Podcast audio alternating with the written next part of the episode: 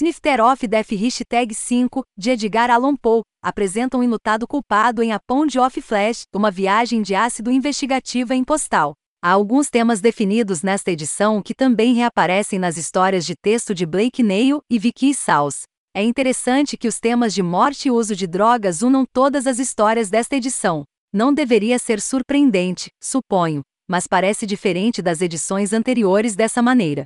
Poe obviamente escreveu sobre a morte, e era um bebedor pesado conhecido, que tem sido satirizado nesta série de forma consistente.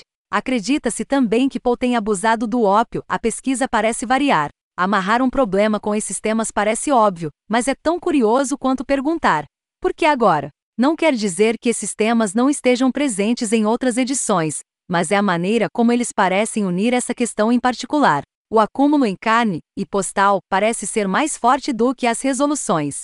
Depois de descobrir o que está acontecendo, você está esperando o sapato cair. Há uma quantidade suficiente de tensão em ambas as histórias, bem como intriga. Você realmente quer saber o que está acontecendo.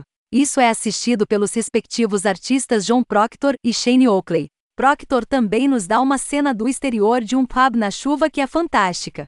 Resurrectland, de Blake Neil, é provavelmente a história mais forte. Depois de descobrir a reviravolta, está tudo acabado.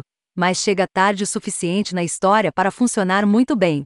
The Dop Comete de Vicky Saus é semelhante a um conto instigante que sugere que pode haver uma história maior a ser contada. Flash e Postal precisam de mais onf em seus finais. Postal, em particular, é um pouco obtuso. Ele descobriu, ou o ácido apenas o fez pensar que sim, Talvez, esse é o comentário na história.